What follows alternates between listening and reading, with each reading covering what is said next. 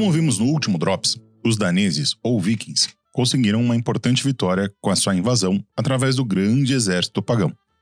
Você já ouviu falar do Grande Exército Pagão, o que acabou por criar e consolidar o domínio dinamarquês na Inglaterra, mesmo que ele possa ter sido, digamos assim, inventado.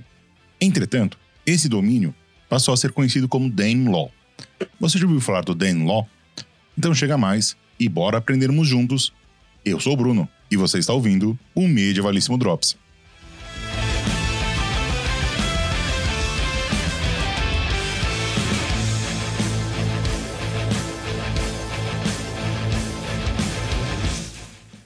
Os acordos firmados entre Alfredo o Grande e Guthrum de East Anglia, após a Batalha de Edington, marcaram e delimitaram os domínios e senhorios de anglo-saxões e daneses na Inglaterra. O Tratado de Wedmore define claramente que os vikings, oriundos da velha Escandinávia, teriam direito de se estabelecer e manter e se manter na Inglaterra, desde que seus líderes e gradativamente sua população se batizassem e aceitassem a palavra revelada de Cristo.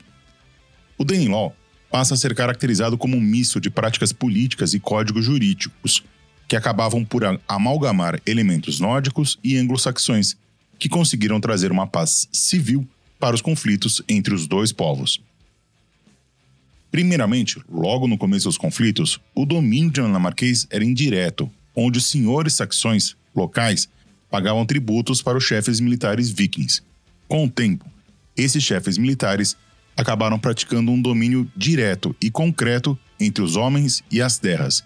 Isso tudo começou na região de York, que acabaria sendo conquistada por Halfdan Ragnarson e Ivar Sem Ossos, os filhos do lendário chefe viking Ragnar Lodbrok.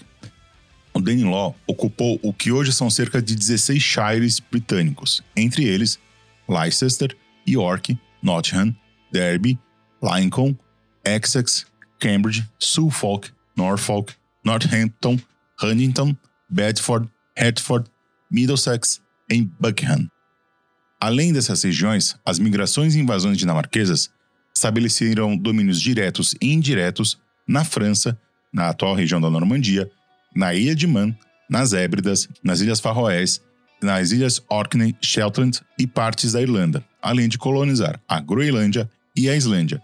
Essa já era habitada por monges irlandeses, porém, esses acabaram sendo expulsos pelos guerreiros e colonos da velha Escandinávia. Com a fixação de uma população nórdica na Inglaterra, a cultura, idioma e sociedade da ilha também passaram por mudanças profundas. Há diversos topônimos ingleses que derivam dessa influência, assim como acréscimos ao idioma, que vai formando seu modo mais moderno e próximo do inglês falado hoje em dia. Sobre esse tema, a formação do inglês moderno, a invasão normanda de 1066 também vai trazer novas contribuições por conta da adição de palavras em francês, língua, por sinal, que também vai ser amplamente influenciada pelo nórdico antigo em sua lexicologia. Em termos sociais, uma das mudanças mais profundas trazidas pelo Danelaw é a questão da escravidão, vista como moralmente ruim pelos escandinavos e apenas utilizados em casos específicos de dívida ou conquista. Aliado a isso, temos a formação de uma camada média rural de pequenos senhores de terra, que futuramente irá se transformar tanto na gentry quanto nos yeomen. Um fator político importante consequente do Danelaw é a própria unificação da coroa inglesa e o fim da heptarquia, o sistema político anglo-saxão, onde sete reinos menores dividiam a ilha. Essa unificação fica mais forte quando ascende ao, ao poder, pela força militar, Canuto II, o Grande, da Dinamarca, que acaba por unificar as coroas da Inglaterra, da Dinamarca e da Noruega, criando assim o chamado Império do Mar do Norte. Essa unificação de coroas vai se manter até a ascensão de Eduardo o Confessor, considerado o primeiro monarca de fato do que hoje chamamos de Inglaterra.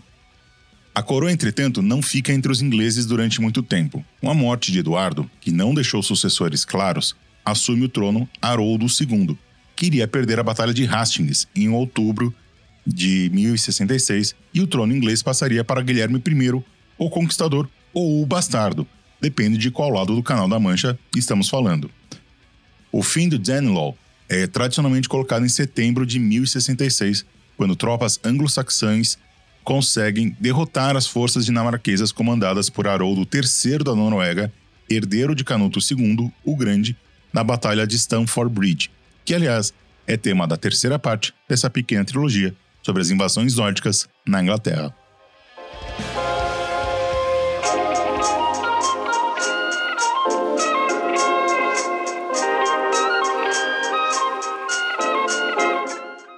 Era isso, meus amores. Espero que vocês tenham gostado de mais esse medievalíssimo Drops. Para aumentar a sua experiência, separe referências bibliográficas e algumas imagens no nosso site. O link está na descrição, vai lá conferir. E se você gostou desse episódio, não se esqueça de compartilhar e comentar sobre ele nas redes sociais usando a hashtag Medievalíssimo. O Medievalíssimo agora tem uma comunidade para chamar de sua lá no WhatsApp. É o grupo do Medieval Lovers. Se você quer se conectar com quem ouve o programa, o link está na descrição desse episódio. E se você quer que o Medievalíssimo continue no ar, apoie esse pequeno podcast. Estamos no Apoia-se no Pix. Todos os links e informações estão na descrição. Um beijo, um abraço, um aperto de mão. Até o próximo Medievalíssimo Drops. E o resto é vida que segue.